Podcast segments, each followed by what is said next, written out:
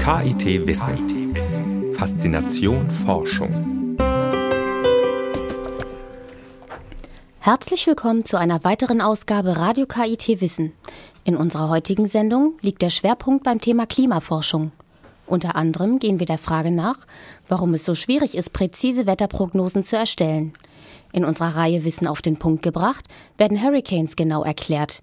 Und nach der Musik gehen wir darauf ein, wie die zum Teil erheblichen Temperaturunterschiede zwischen Innenstadt und Umland entstehen. Am Mikrofon ist Susanne Radosavljevic und wünscht mit Flashmob Jazz eine angenehme Sendung. We're bigger than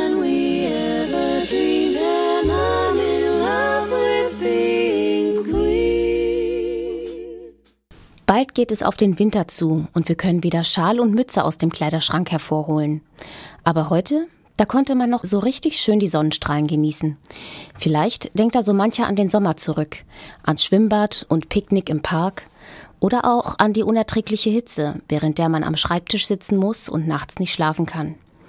Wenn es um die heißeste Stadt Deutschlands geht, dann ist Karlsruhe immer vorne mit dabei. Bis zu 40,8 Grad hat das Institut für Klimaforschung und Meteorologie in diesem Sommer gemessen. Der Klimawandel wird solche Zahlen in Zukunft noch weiter in die Höhe treiben, gerade in Städten. Denn hier wird Wärme besonders stark gespeichert und nur langsam wieder abgegeben. Während der Hitzewelle Anfang August war es in warmen Tropennächten in den Karlsruher Innenstädten bis zu sieben Grad wärmer als im Umland. Das zeigen Messungen der Wissenschaftler des Instituts für Meteorologie und Klimaforschung. Im Rahmen ihrer Doktorarbeit wollte Julia Hackenbruch herausfinden, wie ausgeprägt die Temperaturunterschiede zwischen Umland und Stadt sein können und auch innerhalb des Stadtgebietes selbst. Radio KIT-Reporterin Katrin Kreusel berichtet. Die Doktorarbeit von Julia Hackenbruch trägt den Arbeitstitel Ermittlung relevanter Klimaänderungen für städtische Baustrukturen und Wohnquartiere und zur Datengrundlage. Der Schwerpunkt liegt dabei auf Hitze in der Stadt. Wenn man von belastendem Klima oder dann eben auch von Klimaänderungen der Zukunft spricht, dann schaut man sich immer die Hitze an. Man sagt ja immer, es wird insgesamt ein bisschen wärmer wahrscheinlich. Also man spricht ja häufig von so zwei Grad im Durchschnitt. Aber was eben auch erwartet wird, dass es eben einfach häufiger extreme Temperaturen gibt. Und dadurch kann es eben gut sein, oder das ist, was man erwartet, dass es einfach mehr warme Sommer gibt oder mehr Hitzeperioden in den Sommern.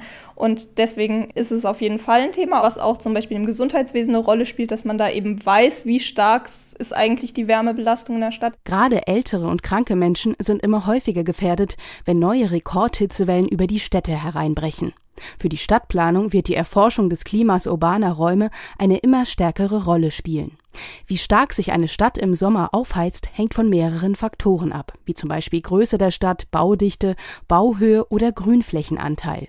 Wie diese sich speziell in Karlsruhe auf die Temperaturen auswirken, wollte Julia Hackenbruch vom Süddeutschen Klimabüro untersuchen.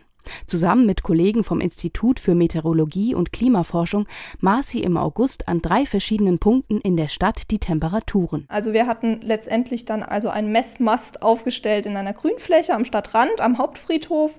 Der zweite Mast war in einem begrünten Innenhof in der Oststadt, also so eine recht enge Bebauung, aber sehr grün eben. Und der dritte Messpunkt war in der Weststadt in einem sehr versiegelten, sehr eng bebauten Innenhof, wo wirklich kaum Grün war. Und da konnten wir dann eben ganz schön vergleichen, wie auch so die direkte Umgebung eigentlich auf die Temperaturen dann Einfluss nimmt. Auch die Temperaturen des Umlandes verglichen die Forscher mit ihren eigenen Messergebnissen. Außerhalb von Karlsruhe in Rheinstetten befindet sich die Messstation des Deutschen Wetterdienstes. Besonders in der Nacht vom 7. auf den 8. August zeigten sich hier die Temperaturunterschiede zur Stadt am stärksten. Während es in der Weststadt noch über 28 Grad warm war, hatte sich die Temperatur in Rheinstetten bereits auf unter 22 Grad abgekühlt. Ein Unterschied von fast sieben Grad. Das ist ja doch schon ganz beträchtlich, wenn man sich überlegt, dass man eben nachts erholsam schlafen soll und dann eben in der Innenstadt bis zu sechs Grad höhere Temperaturen hat, als dann zum Beispiel, wenn man in Rheinstetten wohnt. Wobei man natürlich sagen muss, diese sieben Grad, das war wirklich ein Extremwert sozusagen. Ich glaube, im Durchschnitt im Jahr ist die Stadt ungefähr ein Grad wärmer, aber eben, wenn es wolkenlose Nächte sind, wenn wenig Wind ist, dann kann sich eben dieser Temperaturunterschied deutlich stärker ausprägen als dieses durchschnittliche eine Grad. Der städtische Wärmeinseleffekt ist schon seit fast 200 Jahren bekannt. 1818 entdeckte der Apotheker und Hobbymeteorologe Luke Howard, dass es in London um zwei bis drei Grad wärmer war als im Umland und beschrieb dies in seinen zwei Bänden The Climate of London.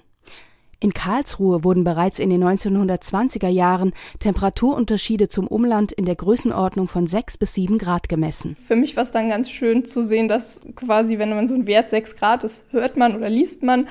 Und dass ich das aber in meinen Messungen dann tatsächlich auch bestätigt gesehen habe. Besonders spannend fand Julia Hackenbruch die Temperaturunterschiede, die sich innerhalb der Stadt zeigten. Also Weststadt und Oststadt ist ja nicht so weit entfernt und dafür fand ich die Temperaturunterschiede dann doch ganz beträchtlich.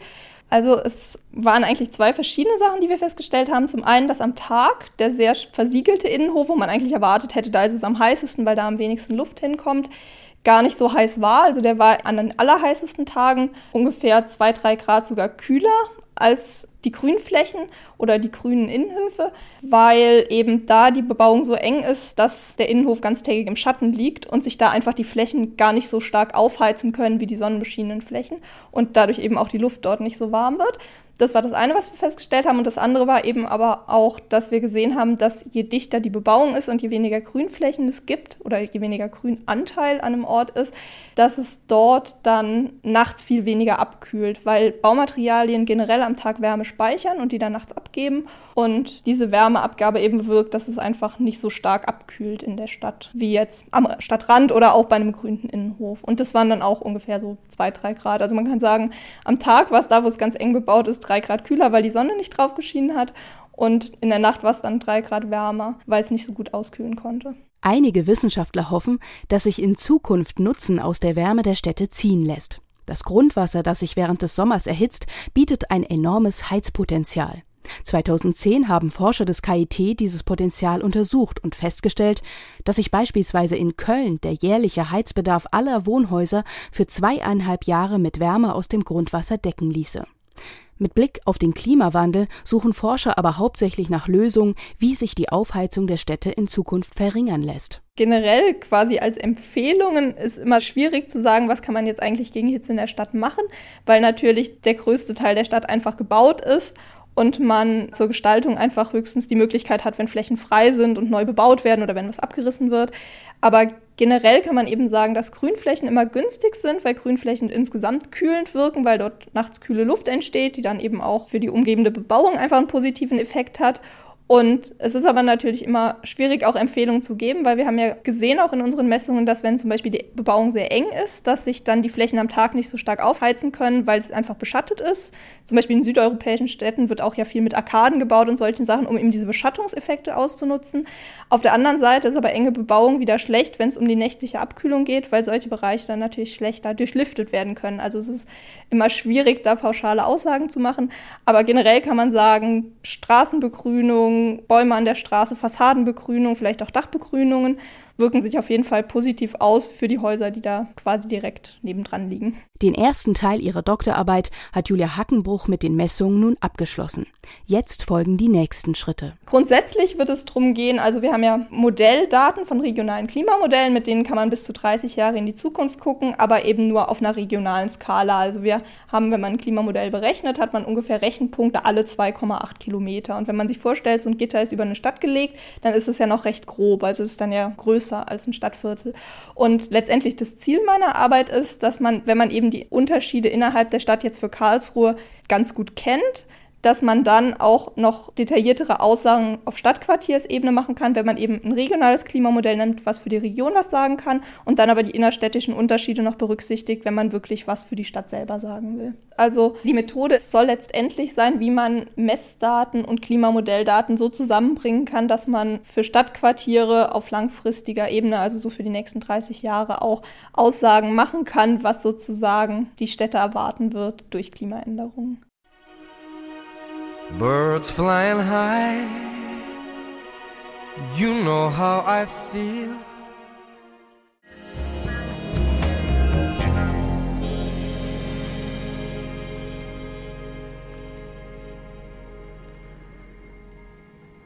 Warum kann man das Wetter eigentlich nicht präzise und lange vorhersagen? Nun, das liegt daran, dass das Wetter ein Chaot ist. Genauer gesagt, die Atmosphäre ist ein chaotisches System. Was das bedeutet, hat der amerikanische Meteorologe Edward Lawrence in seiner berühmten Metapher vom Schmetterling veranschaulicht. Wenn ein Schmetterling in Brasilien mit den Flügeln flattert, entstehen Luftbewegungen, die unter Umständen einen Tornado in Texas auslösen. Soll heißen, nur geringe Abweichungen in der Atmosphäre können zu einem ganz anderen Ergebnis führen. Derzeit besteht die größte Herausforderung der Wettervorhersage darin, die Grenzen der Vorhersagbarkeit zu identifizieren, besonders der von wellenförmigen Luftbewegungen, und dann die physikalisch bestmögliche Prognose zu erstellen. Dieser Aufgabe stellt sich der neue Sonderforschungsbereich Waves to Weather, an dem das KIT maßgeblich beteiligt ist, durch sein Institut für Meteorologie und Klimaforschung. Über die Suche nach einer neuen Generation von Wettervorhersagen berichtet Radio KIT-Reporterin Katrin Kreusel. Es geht nicht nur darum zu wissen, ob die Sonne scheint oder ob wir den Regenschirm einpacken müssen. Die Vorhersage des Wetters gewinnt immer mehr an Bedeutung. Warum? Das erklärt Professor Dr. Peter Knippertz, Leiter der Arbeitsgruppe Atmosphärische Dynamik am KIT. Ja, dafür gibt es eine ganze Reihe von Gründen. Also der eine ist, dass natürlich befürchtet wird, dass durch den Klimawandel Extremwetter an verschiedenen Orten der Welt häufiger auftreten können. Und ich denke, eine Warnung ist in jedem Interesse, wenn irgendwas Schlimmes da auf dem Wege ist, dass die Leute entsprechend Vorkehrungen treffen können. Dann gibt es aber zunehmend sicherlich auch Entwicklungen in, sagen wir mal, der Wirtschaft, die immer wettersensitiver sind. Milliardenschwere Industrieproduktion, Verkehrsbewegungen, Flugsicherheit, Schiffssicherheit, Landwirtschaft, Gesundheit und all diese Dinge. Und vielleicht die ganz große, wichtige Sache für die Zukunft ist die Energiewende. Wenn wir also irgendwann eher mit Sonne und Wind unseren Strom erzeugen, dann wird die Wettervorhersage ein sehr integrativer Teil unserer Energieversorgung und der Energievorhersage sein. Eine bedeutende Rolle bei der Wettervorhersage spielen die Wellenbewegungen der Luft. Eine der wichtigsten Wellen für das Wetter sind die sogenannten Rossby-Wellen. Sie haben Größenskalen von mehreren tausend Kilometern und bilden sich im Wesentlichen über dem Jetstream. Jetstreams sind Starkwindbänder. Sie entstehen aufgrund von Ausgleichsbewegungen zwischen Gebieten unterschiedlicher Temperatur. Diese Starkwindbänder wehen rund um den Globus. Für Europa von entscheidender Bedeutung ist der Polarfront-Jetstream, der über den Nordatlantik von Westen nach Osten weht. Die Rossby-Wellen erscheinen in einer Grafik des Jetstreams als Ausbeulung nach Norden oder Süden.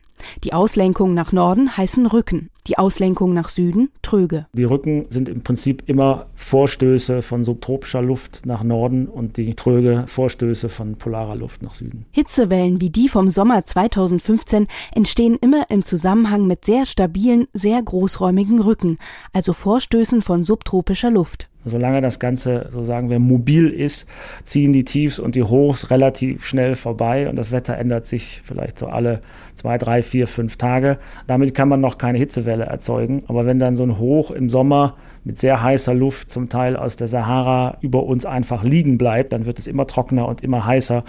Und wenn die Welle dann nicht von alleine irgendwann nach Osten abzieht zum Beispiel, dann können eben solche Hitzewellen entstehen. Dasselbe gilt umgekehrt für großräumige, stabile Auslenkungen, die polare Luft weit nach Süden bringen. Im Oktober sorgte das für die verheerenden Unwetter an der Côte d'Azur. Wie viel hat der Klimawandel damit zu tun? Er verändert nicht unbedingt die Wellen direkt, meint Peter Knippertz, aber der Klimawandel führt natürlich dazu, dass sich das globale Klima als Ganzes erwärmt. Aber der Klimawandel hat natürlich auch gewisse Asymmetrien in dem Sinne, dass wir eben wissen, dass die polaren Breiten eben sich doch wesentlich schneller erwärmen als die tropischen Breiten. Das heißt also, dieser Temperaturkontrast der letzten Konsequenz den Jet bestimmt und damit auch die Wellen, der verändert sich auch und damit gibt es auch Modelle, die sagen, dass die Häufigkeit der verschiedenen Wellenausprägungen, zum Beispiel eben diese stationären Hochs, sich in der Zukunft auch verändern könnte. Wo die großen Tröge und Rücken in der Atmosphäre zu liegen kommen, wissen die Forscher zwischen fünf bis sieben Tage im Voraus. Doch ganz so einfach ist es mit der Wettervorhersage nicht. Es geht genau darum, wie beeinflusst das Wetter, sagen wir mal auf etwas kleineren Skalen. Das können also auch zum Beispiel so lokale Ausbrüche von Gewitterzellen oder sowas ein. Die Wellen, wenn man so will, in die eine Richtung und wie kontrollieren die Wellen das Wetter auf der lokalen Skala. Nur kleine Abweichungen der Anfangsbedingungen können alles verändern. Statt eines riesengroßen Tiefs über Europa hat man dort plötzlich ein großes Hoch.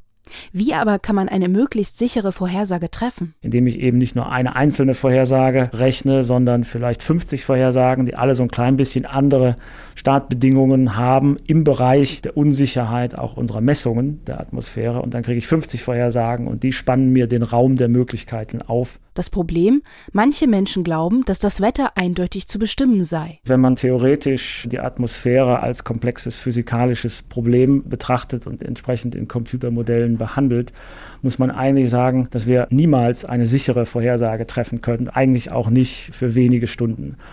Und deswegen ist man mehr und mehr eigentlich dazu übergegangen, das Ganze probabilistisch zu betrachten. Das heißt, man gibt eigentlich nur noch Wahrscheinlichkeiten an, zum Beispiel für das Eintreten von Niederschlag, für das Eintreten von Frost oder auch für das Eintreten von Nebel. Und das ist eigentlich die mathematisch-physikalisch korrektere Beschreibung einer Wettervorhersage. Das hat aber natürlich verschiedenste Konsequenzen. Einmal für den Konsumenten von Wetterinformationen, dass die Leute häufig nicht genau wissen, was fangen sie jetzt eigentlich damit an, mit dieser probabilistischen Information. Aber natürlich auch für diejenigen, die am Ende in den Wetterdiensten Vorhersagen bewerten und sagen, ist das richtig oder falsch. Ne, bei 10% Niederschlagswahrscheinlichkeit ist natürlich bei einem Einzelereignis sowohl ein trockener als auch ein feuchter Tag keine Fehlvorhersage, weil es gab ja eine 10% Wahrscheinlichkeit und dann muss man im Grunde genommen hingehen und sagen, ich gucke mir 100 Tage an, an denen 10% Niederschlagswahrscheinlichkeit geherrscht hat und da sollte es dann an 10 Tagen auch tatsächlich geregnet haben. Und in diese Richtung geht die Wettervorhersage heutzutage. Weil durch das Probabilistische viele Daten erzeugt werden, die viel schwieriger grafisch darzustellen sind und auch viel schwieriger mathematisch zu fassen, arbeiten im neuen Sonderforschungsbereich Waves to Weather nicht nur Meteorologen, sondern auch Mathematiker, Informatiker und Wolkenphysiker zusammen. Die Leitung des Sonderforschungsbereichs hat die Ludwig-Maximilians-Universität in München. Neben dem KIT sind an Waves to Weather auch die Technische Universität München, das Deutsche Zentrum für Luft- und Raumfahrt, die Universität Heidelberg und die Johannes Gutenberg Universität in Mainz beteiligt. Es gibt drei sogenannte Research Areas, also Forschungsbereiche. Der erste, da geht es um, sagen wir mal, das Wachstum von Fehlern in der Vorhersage, also sozusagen Wetterprozesse wie Gewitterkomplexe oder sowas, die Fehler in den Vorhersagen der Rossby-Wellen erzeugen. Nimmt man auf Englisch Upscale Error Growth. Der zweite Bereich ist im Wesentlichen Wolkenphysik, also die Rolle der Wolken in der Erzeugung von Vorhersage, Unsicherheit. Und der dritte Bereich ist dann wirklich die konkrete Vorhersage von lokalem Wetter. Zudem haben wir gesagt, wir wollen noch so Querschnittsthemen eigentlich definieren. Das ist zum Beispiel die Visualisierung das im Wesentlichen für unsere Informatiker ein echtes Forschungsthema ist, aber für die Meteorologen vielleicht eher ein Werkzeug, was man so im Alltag in der Forschung benutzt. Deswegen haben wir also spezielle Foren geschaffen, wo die Informatiker vielleicht so ein ein-, zweitägiges Treffen irgendwo organisieren, wo gerade die Doktoranden und Postdocs kommen können, können sagen, das ist mein wissenschaftliches Problem, wie kann ich das visualisieren und lernen da eben über die existierenden Werkzeuge oder wie man diese anpassen kann, um eben Ergebnisse schneller, einfacher zu analysieren und darstellen zu können. Genehmigt ist der Sonderforschungsbereich erst einmal bis 2019. Peter Knippertz hofft, dass es mit Waves to Weather gelingt, die Wetterforschung in Deutschland wieder etwas mehr ins Zentrum zu rücken. Man darf halt eben nicht vergessen, dass die tägliche Wettervorhersage, wie ich eben schon geschildert habe, ein extrem wichtiger Teil unseres täglichen Lebens ist und weil natürlich auch der DWD ein großer Arbeitgeber ist, der also auch Wetterforscher, die an den Universitäten auf hohem Niveau ausgebildet werden, haben will. Und deswegen braucht die Wetterforschung also ein starkes Rückgrat in Deutschland. Und ich denke, dass Waves to Weather da also großes Potenzial hat, da so eine kleine Verschiebung des Fokus auch wieder zu erzeugen. Und vielleicht noch ein letzter Punkt dazu, der mir am Herzen liegt, ist, dass wir heutzutage immer mehr dazu übergehen, für Wetter- und Klimavorhersage dieselben Computermodelle zu benutzen. Früher war es so, weil die Computer sehr begrenzt waren, waren es eigentlich verschiedene wirklich Computercodes, die da benutzt wurden, die auch zum Teil von ganz verschiedenen Gruppen entwickelt wurden. Heute gibt es ein, wie man so schön sagt, Community Model, an dem sowohl die Klimaleute beim MPI in Hamburg als auch die Wetterleute beim DWD in Offenbach arbeiten. Das heißt, alles, was wir über dieses Modell im Wettermodus auf den kurzen Zeitskalen von wenigen Tagen lernen und vielleicht zur Verbesserung beitragen können, hat auch mittelfristig immer eine Auswirkung auf eine Verbesserung von Klimavorhersagen. Das heißt also, wir sind jetzt auch in einer interessanten Zeit, wo, glaube ich, auf dieser Basis Wetterforscher was zur Klimaforschung indirekt beitragen können. Ein Bericht von Radio KIT-Reporterin Katrin Kreusel über den Sonderforschungsbereich Waves to Weather.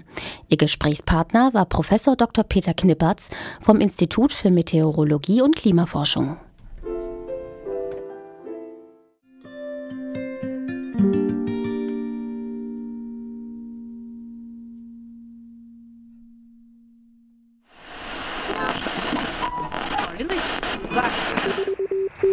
WMK funkt. Radio KIT präsentiert Beiträge des Studiengangs Wissenschaft, Medien, Kommunikation.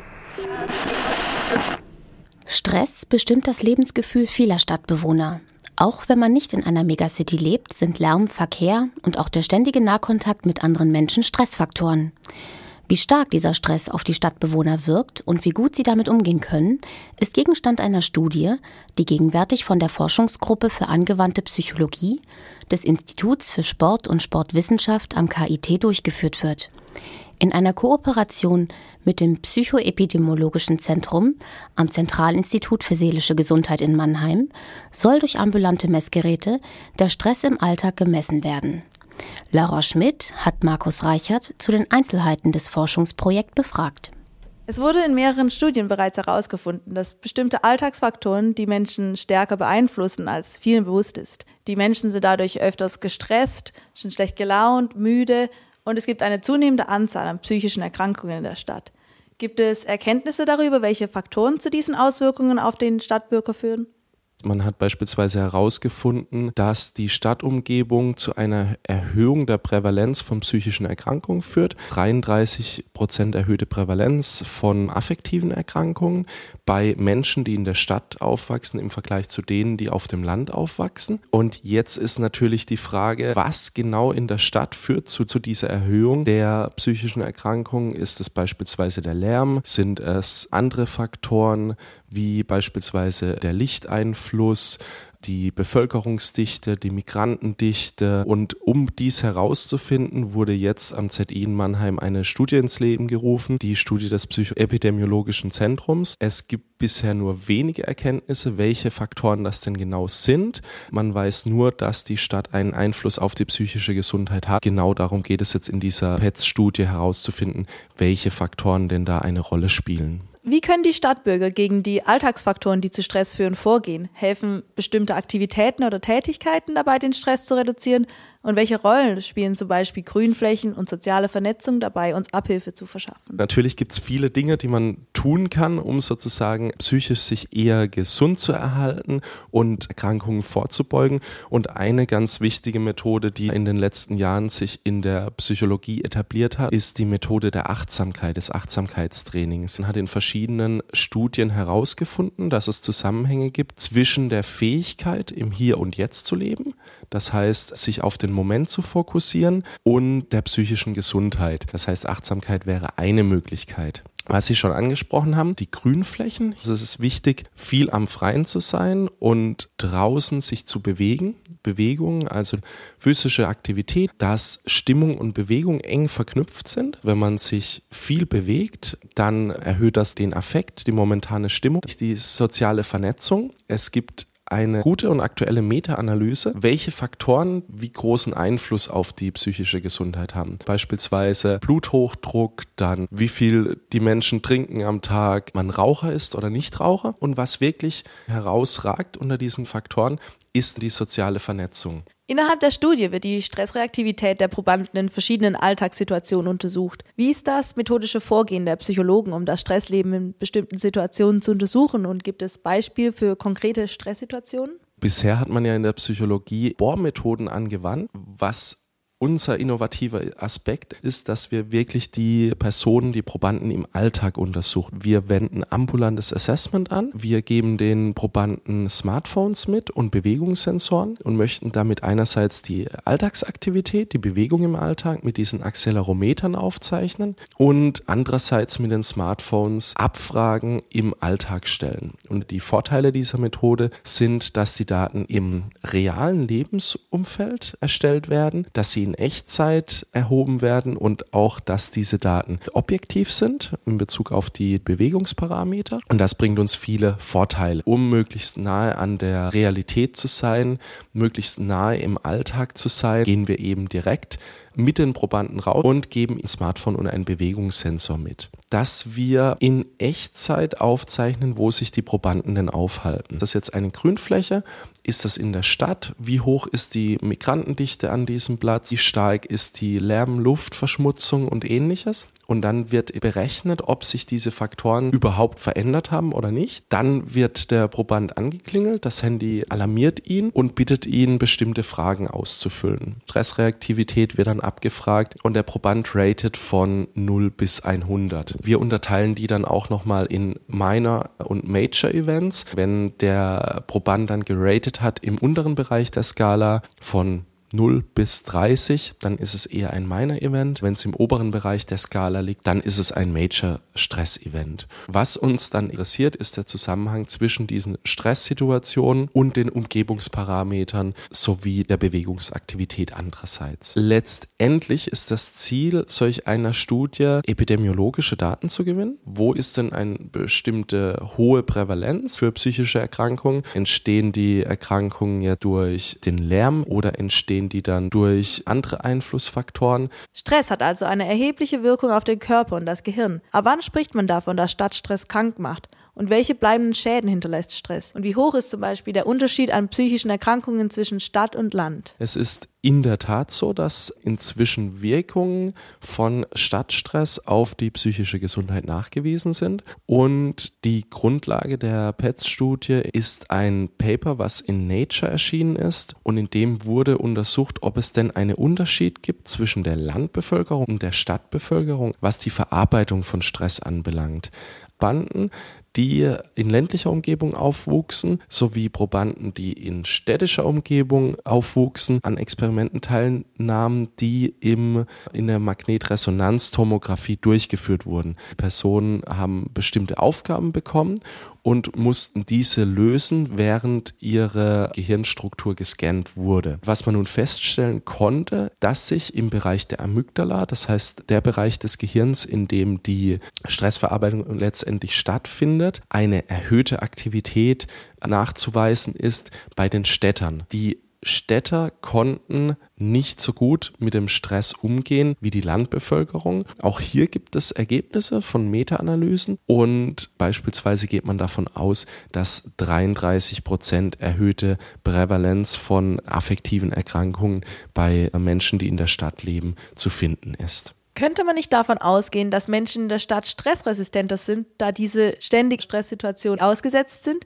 und im Vergleich die Menschen auf dem Land schlechter mit Stress umgehen können und schneller unter Druck leiden, da diese durch das Landleben viel seltener Stresssituationen ausgesetzt sind? Es ist so, dass die bisherigen Ergebnisse zeigen, dass die Stadtmenschen nicht besser in den Stressexperimenten abschneiden, sondern eher schlechter. Und mit dem schlechter ist jetzt nicht ein Leistungsergebnis gemeint, sondern einfach die Aktivierung der Amygdala und die Aktivierung bestimmter Hirnregionen. Und daher geht man davon aus, dass die Städter eben, obwohl sie ständig Stress ausgesetzt sind, nicht unbedingt besser damit umgehen können. Laura Schmidt im Gespräch mit Sportwissenschaftler Markus Reichert. Ein Beitrag aus der Reihe WMK Funkt des Studiengangs Wissenschaftskommunikation am KIT.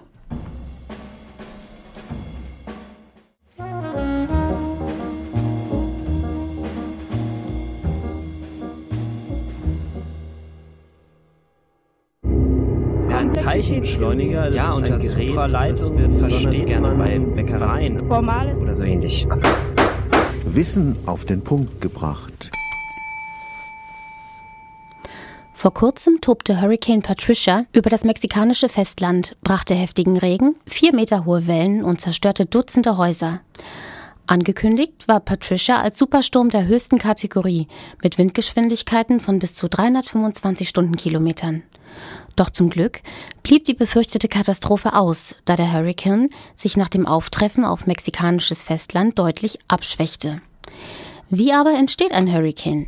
Das erklärt uns in unserer Reihe Wissen auf den Punkt gebracht Professor Dr. Kippertz vom Institut für Meteorologie und Klimaforschung. Hurricanes sind, wenn man so will, tropische Wirbelstürme, tropische Zyklonen werden die auch zum Teil genannt, sind also im Prinzip eigentlich in gewisser Weise ähnlich den Tiefdruckgebieten, die es auch in mittleren Breiten gibt, sind aber, wenn man das mal so auf einem Satellitenbild sieht, also deutlich kleiner. Der eigentliche Kern sind üblicherweise nur mehrere hundert Kilometer im Durchmesser. Und auch die Struktur und Entstehungsweise von tropischen Zyklonen ist ganz anders. Das heißt also, es kommt im Wesentlichen dazu, dass ein schon bestehender Wirbel in der Atmosphäre, der kann also auch aus Wellenphänomenen entstehen, durch starke Gewitteraktivität zu so einem rotierenden Zyklon wird, eben mit einer sehr scharf definierten Augenwand, in dem eben diese Gewittertürme praktisch in so einem Kreis angeordnet sind. Und die Energie kommt im Wesentlichen aus den warmen Ozeanen der Tropen und die ziehen im Allgemeinen über dem Nordatlantik, so von der Küste Afrikas oder dem zentralen tropischen Atlantik in die Karibik und manchmal auch in Richtung der Vereinigten Staaten. Und ganz selten machen sie auch eine ganz große Kurve und gehen überhaupt nicht an Land in Amerika, sondern dringen in die mittleren Breiten ein und können dann auch zumindest bis nach Westeuropa manchmal kommen, in dann etwas leicht abgewandelter Form. Das war ein Beitrag aus unserer Reihe Wissen auf den Punkt gebracht von Radio KIT-Reporterin Katrin Kreusel.